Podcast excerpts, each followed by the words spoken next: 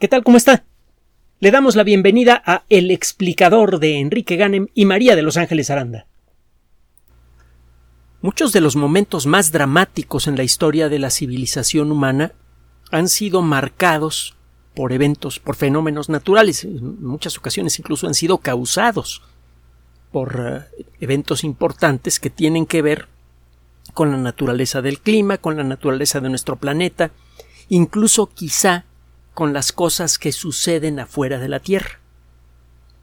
El caso es que muchos de estos eventos, que sabemos que son relevantes para entender aspectos cruciales de nuestra historia colectiva,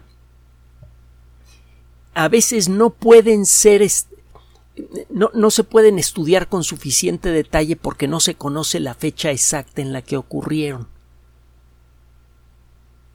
o cuando se conoce la fecha exacta no se conocen sus causas. Eh, un ejemplo de fenómenos naturales que han tenido un papel crucial en eh, la, historia de la civilización son aquellos que tienen que ver con el clima. Sabemos, por ejemplo, con razonable certidumbre que la civilización eh, maya dejó de construir grandes eh, ciudades, casi con seguridad, cuando menos sin opinión de, varios expertos, como consecuencia de una sequía prolongada que eh, eliminó el suministro de agua para las ciudades mayas. Es eh, sorprendente para mucha gente, pero a pesar de encontrarse en un lugar lleno de plantas, de árboles grandes, una selva espectacular, el, el ambiente general de la península de Yucatán es muy similar al de un desierto. Es sólo gracias a, a, la evolución natural de ese ecosistema y a una capa extremadamente delgada de suelo fértil que encontramos una selva en este momento en ese lugar. Bastaría con reducir de manera importante eh, eh, el, aporte de las lluvias a esta región para producir rápidamente una sequía eh, grave con una reducción muy importante en la productividad del suelo, sea para desde la perspectiva natural, es decir, de, la del bienestar del ecosistema, o sea, desde la perspectiva del ser humano, la productividad del campo para para generar alimentos. caso es que hay buenos motivos para creer que varias civilizaciones importantes a lo largo de la historia han sido víctimas de cambios climáticos naturales extremos y que duran décadas. Así que si queremos asignarle al cambio climático antropogénico lo que está pasando ahora, pues pues tenemos que pensarlo con cuidado, porque realmente no sabemos qué causó esos cambios en el pasado y por lo tanto no estamos seguros de que cualquier cambio que estemos viviendo ahora sea causa nuestra. sí sabemos que estamos destruyendo muchas cosas en el ecosistema terrestre, pero no estamos seguros del papel que tienen eh, que tiene la, mano humana en el clima. Ahora, regresando al, al tema.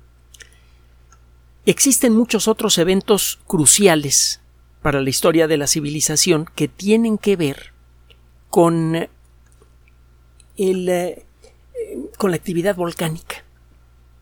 Incluso eventos que más adelante derivan en cuestiones climáticas. Por ejemplo, en 1815 hemos usado mucho el ejemplo. En el, eh, por, eh, sin ninguna razón aparente, cuando menos en, ese, en esa época, el, eh, el invierno fue excepcionalmente frío al punto, bueno, de hecho, desde mediados de año de, 1815, el clima empezó a cambiar, se empezó a hacer más y más frío. Y cuando llegó 1816, pues las cosas se pusieron peor. El, el, invierno de 1815 prácticamente se empalmó con el invierno de 1816 y por eso ese año le llamaron el año sin verano. Y hemos comentado que usted puede buscar en la Wikipedia o en, o en otras fuentes en Internet la referencia al año sin verano. El, eh, el año sin verano tuvo un efecto social devastador en muchos lugares del mundo. causó hambrunas, migraciones masivas y algunas de esas eh, migraciones cambiaron la fórmula social del continente europeo y del continente americano. Y en parte como consecuencia de esos eventos climáticos que generaron esas migraciones, es que podemos entender muchos de los aspectos culturales del continente americano, en particular de los Estados Unidos. Resulta que este año sin verano fue producido por una erupción volcánica brutal, una de las más eh, eh, grandes registradas en, eh, en, el ah, mundo, en la historia de la civilización humana. Probablemente, es difícil decirlo, pero es probable que sea la más grande en la historia de la civilización de los últimos 10.000 años. Resulta que un gran volcán, cuyos restos ahora podemos reconocer con facilidad, estalló de una manera tan violenta que todas las eh, zonas habitadas a su alrededor fueron completamente arrasadas. No quedaron testigos directos de la erupción y por eso no se supo de ella sino hasta mucho tiempo después. El volcán Tambora produjo una erupción tan intensa que a lo largo de todo el proceso eruptivo, que duró algunos meses, fueron removidos más de 100 kilómetros de roca, de, 100 kilómetros cúbicos, perdón, de roca. Algunos de ellos fueron lanzados a la, alta atmósfera. El, polvo de la erupción y eh, sobre todo el dióxido de azufre producido por la erupción bloquearon la luz del sol durante un buen tiempo. Eso produjo amaneceres y atardeceres espectaculares y eh, también redujo la productividad del campo. Las plantas necesitan dióxido de carbono, agua y luz de sol para poder hacer su trabajo. Si les falta cualquiera de esos factores, las plantas reducen mucho su productividad. Bueno, hay muchos otros casos de erupciones volcánicas que han dejado alguna huella importante en la historia de la civilización. En algunos casos esta huella es, desde el punto de vista cultural, relativamente menor, como en el caso de Pompeya. Pompeya era una ciudad recreativa que fue destruida desde luego por una erupción espectacular pero bueno esta, esta erupción no eh, hizo caer a ningún emperador esta erupción no no altera, alteró de manera sensible, cuando menos eso parece, el curso de la civilización romana. El, ah, el caso de Tera es muy diferente. Esta isla, en el Mediterráneo, un poquito al oriente del centro del Mediterráneo, tenía características geológicas muy similares a la de Krakatau. Los, los colonos europeos entonces le llamaban Krakatoa.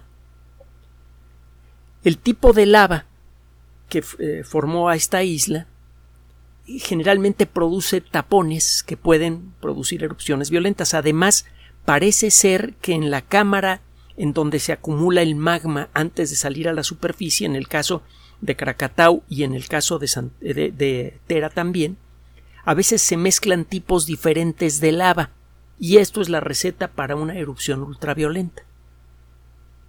Cada tipo de lava tiene una cantidad diferente de gas y una temperatura diferente. Cuando se ponen en contacto, uno de los tipos de lava suelta todo el gas que tiene disuelto, y esto es como destapar de golpe un refresco caliente, un refresco embotellado caliente, una bebida carbonatada caliente. De pronto todo ese gas disuelto se convierte en burbujas que impulsan hacia afuera el contenido de la botella. En este caso la botella está llena de roca fundida y eh, estamos hablando de un volumen muy grande de kilómetros cúbicos de roca fundida.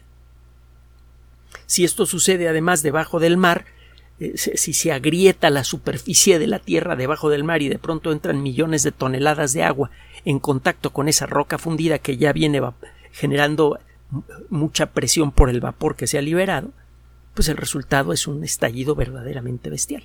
Es lo que acaba de suceder en cierta forma con Jungatonga, Junga Fue una explosión ultraviolenta. Desde el espacio se puede ver la onda de choque viajar por muchos kilómetros antes de dispersarse. Bueno, la erupción de Krakatau ciertamente fue devastadora, dejó una huella muy profunda en la, región, pero no acabó con ninguna civilización, no interrumpió la presencia de los colonos europeos en la zona, etcétera, no, no cambió la historia. Sí dejó una huella terrible, pero no la cambió. Pero en el caso de, ah, de, San, eh, bueno, iba a decir Santorini porque es eh, la isla que queda en donde estaba antes este, este volcán, donde estaba Tera.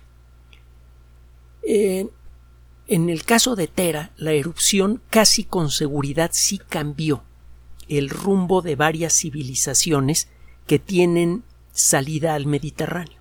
Y si usted hace cuentas, verá que al Mediterráneo tienen salida civilizaciones como la egipcia, eh, eh, todo lo que es la región oriental del, del Mediterráneo, en donde se originó una buena parte del fenómeno comercial que ayudó a crear un tejido eh, cultural muy denso y muy enriquecedor y que en buena medida le dio al Mediterráneo su dinámica. También tiene usted a la civilización griega, que posteriormente fue sucedida por la civilización romana, no geográficamente, pero sí culturalmente.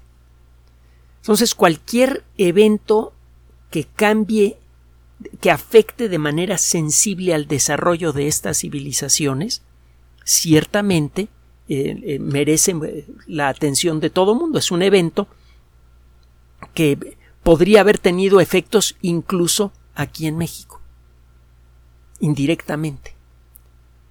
La civilización griega, en buena medida, eh, eh, tuvo relevancia cultural mundial.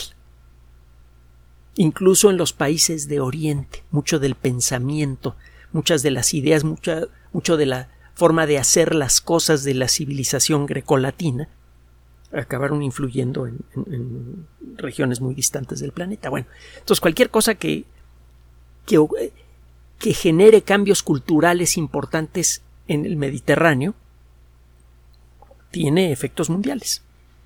Y hay muchos motivos para creer que la ciudad de Tera, que la, que, que, el volcán de Tera tuvo un efecto especialmente sensible, cuando menos en Egipto y en Grecia.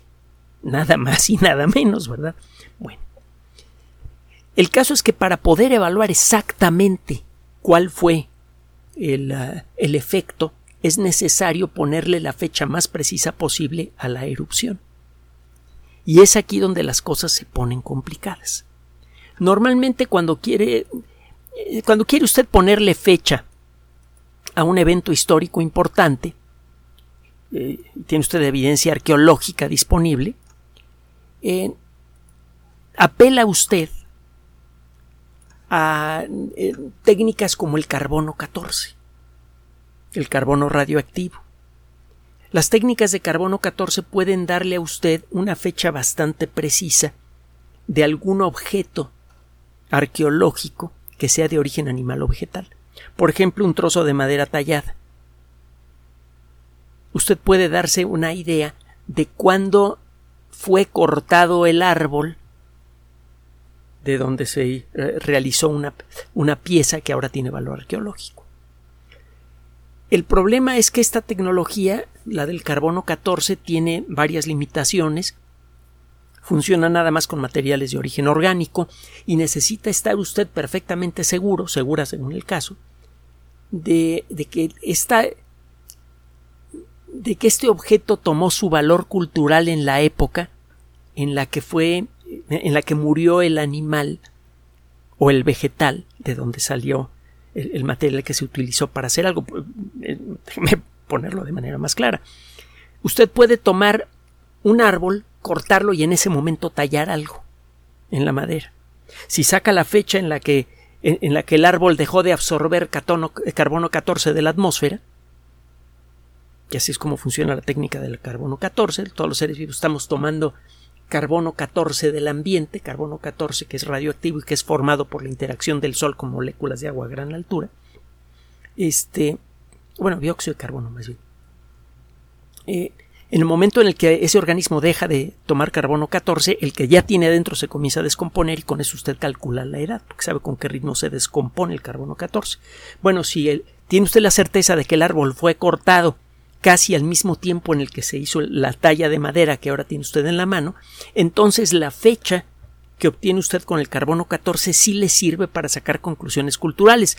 Pero si alguien toma una concha antigua y se pone a tallarla, mil años después de que el molusco que, generó esa concha murió, las conclusiones que saca usted pueden estar todas chuecas. Ese es un problema. Y hay otros problemas con la técnica del carbono 14. Bueno, total, usted con carbono 14 puede obtener la edad de un objeto de origen orgánico.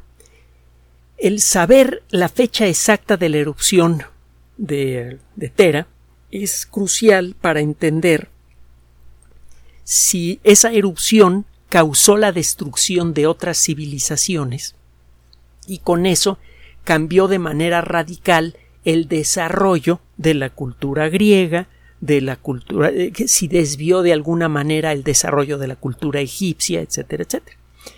Y no se ha podido determinar esto porque cuando los investigadores eh, se ponen a trabajar con eh, la teoría de que la erupción de Tera ocurrió en la época que fue propuesta inicialmente, las cosas no casan bien. La primera persona que se puso a estudiar los restos arqueológicos que directamente se pueden asociar con la erupción de Tera fue Spiridion Marinatos en la década de los treintas. Él fue el primero en dirigir excavaciones arqueológicas serias en una ciudad que se encuentra en Santorini. Eh, le llamamos ahora Santorini a, una, a lo que fue parte de la orilla de la isla de Tera, al igual que en el caso de Krakatau, en la actualidad usted encuentra tres islitas. Si usted eh, eh, las ve con cuidado, verá que parecen como perfilar la orilla de un cráter. La isla anterior ocupaba lo que ocupan las islas actuales y lo que hay en el centro. En el centro de Krakatau ya apareció un volcán grande que por cierto está eh, poniéndose cada vez más bravo. En el caso de, de la región de Santorini todavía no pasa. Ya hay evidencia de que hay un volcán en crecimiento de, debajo del, mar, pero todavía no sale la superficie. El caso es que tiene usted eh, unas islitas que perfilan una estructura en forma de anillo, en el centro donde estaba la, el corazón del volcán, la parte más grande de la isla, el pedazo más grande es Santorini, y eh, allí usted encuentra unos restos arqueológicos, una ciudad que fue como mínimo enterrada por la erupción. Esa ciudad es la ciudad de, eh, eh, Acrotiri. No le va eh, a costar trabajo a usted encontrar información sobre Acrotiri. En los últimos 40 años, es parte del comentario que hacen los autores de un trabajo publicado recientemente en la revista PLOS ONE, de la que hemos hablado en otras ocasiones. PLOS, PLOS significa Public Library of Science, es una organización que publica trabajos científicos de calidad en revistas electrónicas gratuitas y ya tienen varias de ellas. La primera fue la número uno, PLOS ONE, ONE en inglés, uno. Bueno, en, el trabajo recientemente publicado en PLOS ONE, los autores dicen que en los últimos 40 años, y esto es cierto, la, la fecha más disputada entre los arqueólogos que trabajan en el Mediterráneo es la de la erupción de, de Tera.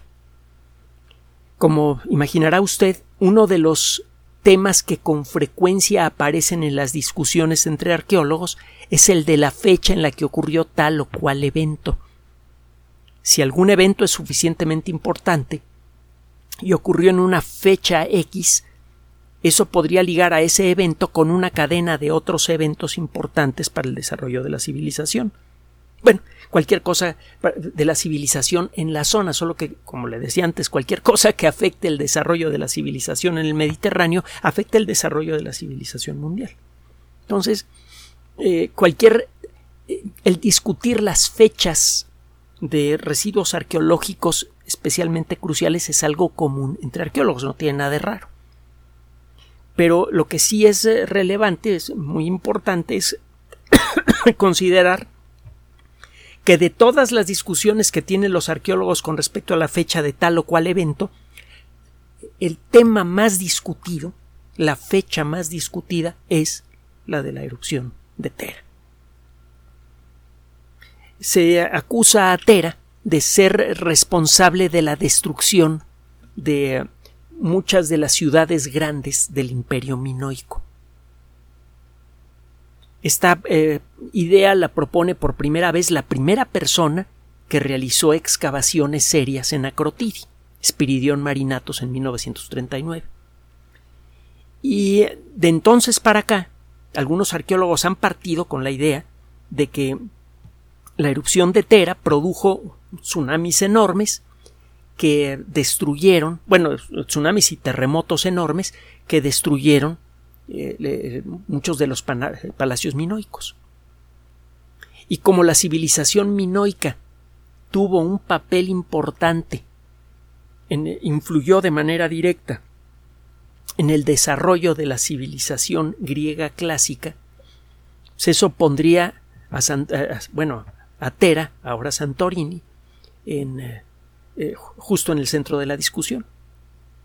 El caso es que cuando usted empieza como le decía antes, a revisar otros eventos arqueológicos. Hay muchas fechas que no casan.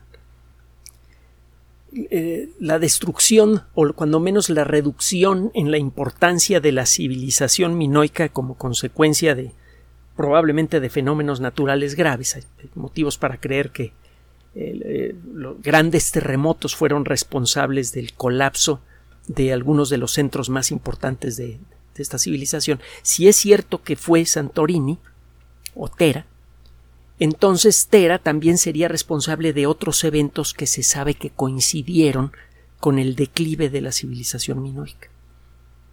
En algunos casos sí se pueden obtener fechas muy precisas de estos otros eventos y no coinciden con la fecha propuesta para la erupción de Tera. Gracias a este nuevo trabajo, este problema está empezando a desaparecer. El grupo de investigación, en lugar de tratar de obtener datos eh, precisos de la erupción de la isla de Tera, se fue a otros lugares.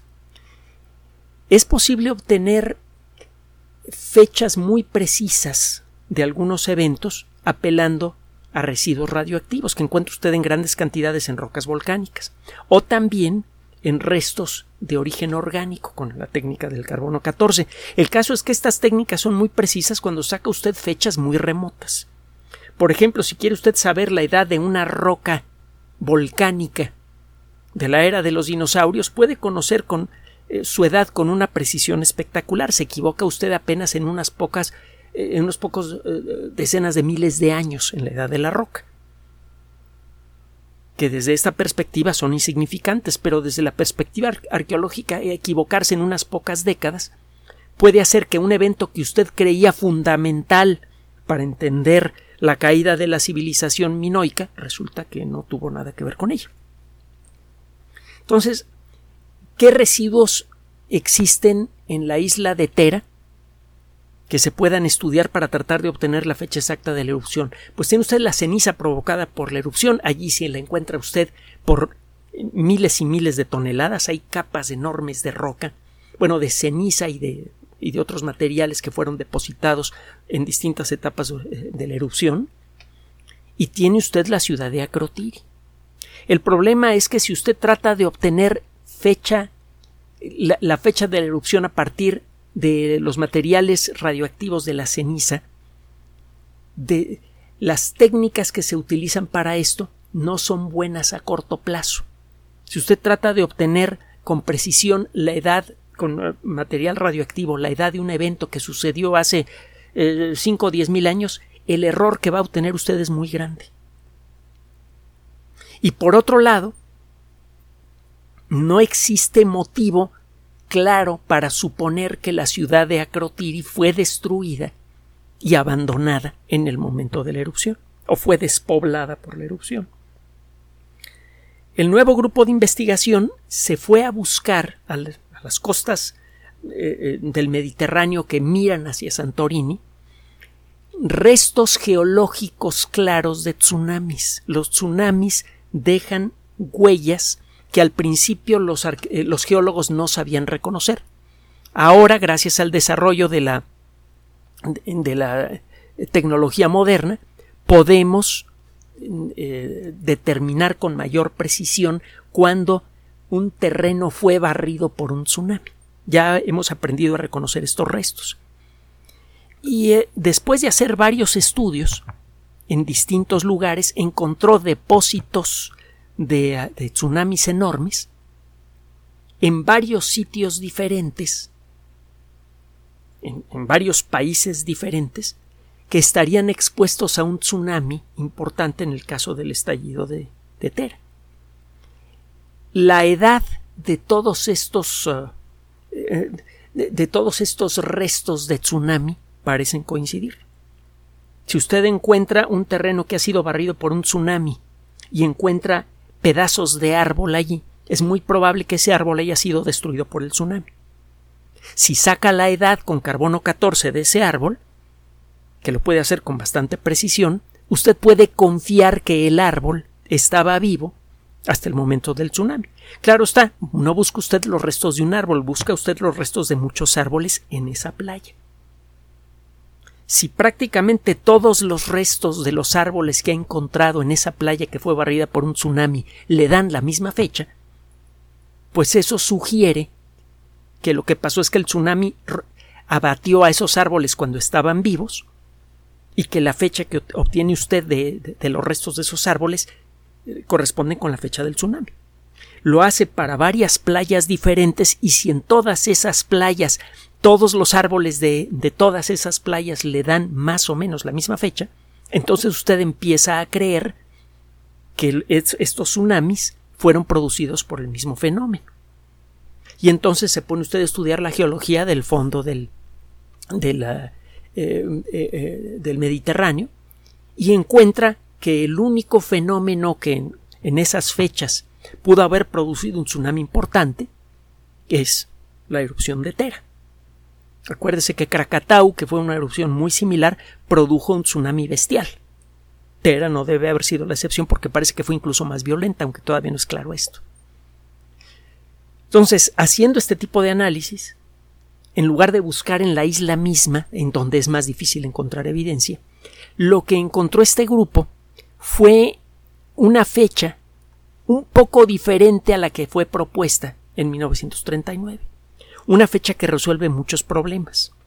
La nueva fecha está entre el año 1609 y el 1560 antes del inicio de la era común. Va de nuevo entre el 1609 y 1560 antes de Cristo, para decirlo de la manera antigua. Y eh, esto significa, bueno, se corrigen varios problemas. Uno, queda claro que Santorini, la erupción que dejó a, a este resto que llamamos Santorini, no fue la causante del colapso de la civilización en, Creta, de la civilización minoica. queda claro también, como ya venían sospechándolo por otros motivos muchos arqueólogos, que Acrotiri fue abandonada algunas décadas antes de la erupción. Los grandes volcanes, los verdaderamente violentos como Krakatau o como, o como Tera, empiezan a dar aviso mucho tiempo antes. Si usted ve la historia de Krakatau, que está muy bien documentada, verá que en, las en la última década, década y media antes de la supererupción ultraviolenta del 26 al 27 de agosto de 1883, que fue cuando la isla voló en pedazos, ocurrieron varios eventos violentos, terremotos, pequeñas erupciones explosivas que digo eran pequeñas desde la perspectiva de la montaña, pero para cualquier persona que estuviera allí parecerían apocalípticas. Entonces la gente se fue del lugar. Incluso eh, unas semanas antes de la erupción en algunos puntos el suelo estaba tan caliente que los últimos exploradores europeos que pisaron la isla vieron cómo se les derretían las suelas de las botas. La, isla dio aviso de lo que iba a ocurrir. Y bueno, la gente de Acrotiri claramente experimentó los terremotos que se ve que rompieron varias estructuras de la ciudad, como se adivina ahora eh, en, los trabajos de los arqueólogos, y se fueron de allí. Eso explica por qué prácticamente no se, no, se encuentra un solo resto humano que claramente esté asociado con la catástrofe, como sucede con los templos minoicos. En, algunos templos minoicos encuentra usted esqueletos de personas que no fueron enterradas de manera ceremonial, algo muy poco usual y más para un lugar como, como estos palacios. La gente que habitaba en estos palacios eh, pues eh, eh, era gente privilegiada y si moría pues recibía el privilegio de un, de un entierro especial. Bueno, pues se encuentran los cuerpos tirados en algunos lugares del palacio, sobre ellos se encuentran piedras y otras cosas encima y además la posición de los brazos revela que cuando menos algunas de estas personas se taparon la cara como un gesto instintivo de protección cuando vieron que se les venían cosas encima. la región de, de Creta es sacudida frecuentemente por terremotos fuertes.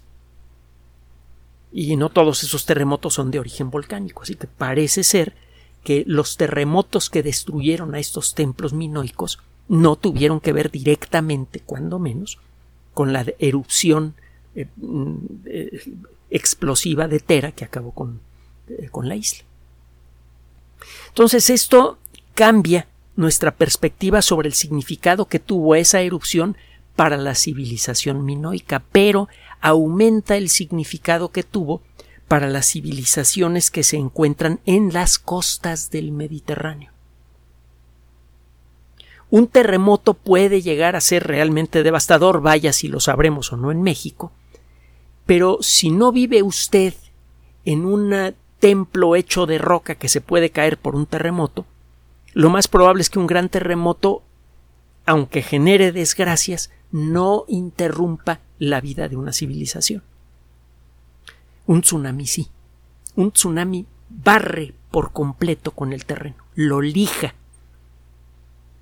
Hace poco eh, observábamos de nuevo Ángeles y yo eh, haciendo una revisión de, trabajo sobre lo que pasó en Fukushima, eh, de los videos, de nuevos videos del terrible tsunami en Japón, y es, algo realmente sobrecogedor.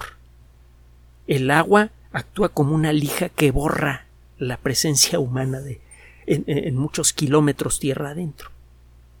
Entonces, el, el tamaño de los tsunamis producidos por Tera parece que fue muy sustancial y pudo haber afectado de manera importante al desarrollo de Egipto, que en aquella época, en, la fecha señalada, de entre 1609 y 1560 antes de, del inicio de la era común, estaba pasando por un momento histórico especialmente delicado.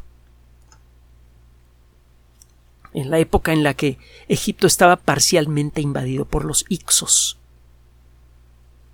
Entonces, eh, parece que este, el tsunami podría haber tenido un efecto importante que cambió esta situación. Esto es algo que está en sospecha, están empezando a discutirlo los arqueólogos con base en este trabajo que le estamos eh, señalando empieza a, verse posible explicar el, eh, por qué de pronto los Ixos eh, soltaron Egipto después de tenerlo en las manos, como consecuencia directa o indirecta de un tsunami de dimensiones verdaderamente demoníacas. Este trabajo entonces permite apreciar de una manera más, más precisa, más completa, el efecto que han tenido eventos naturales extremos en la historia de la civilización. Las sequías, los terremotos, los grandes volcanes han cambiado el rumbo de la civilización. Y existe la posibilidad de que otros eventos hayan hecho lo mismo, por ejemplo, la posibilidad de impactos de grandes meteoritos en el continente americano poco antes del arranque de la civilización mundial, por allá del año 11.000 antes de por allá del año 11.000 antes del presente, que sería por allá del año 9000 antes del inicio de la era común. Entonces, poco a poco empezamos a darnos cuenta que nuestra relación con la naturaleza no solamente involucra lo que nosotros le hacemos a ella. Con el paso de los años hemos visto cómo el, uso continuo de los recursos naturales y, con, una frecuencia cada vez mayor el abuso de estos recursos afecta de manera importante el desarrollo de culturas completas. A lo largo de los últimos siglos, nosotros le hemos hecho muchas cosas al mundo natural. Hemos explotado de una manera cada vez más amplia y agresiva los recursos de nuestro mundo.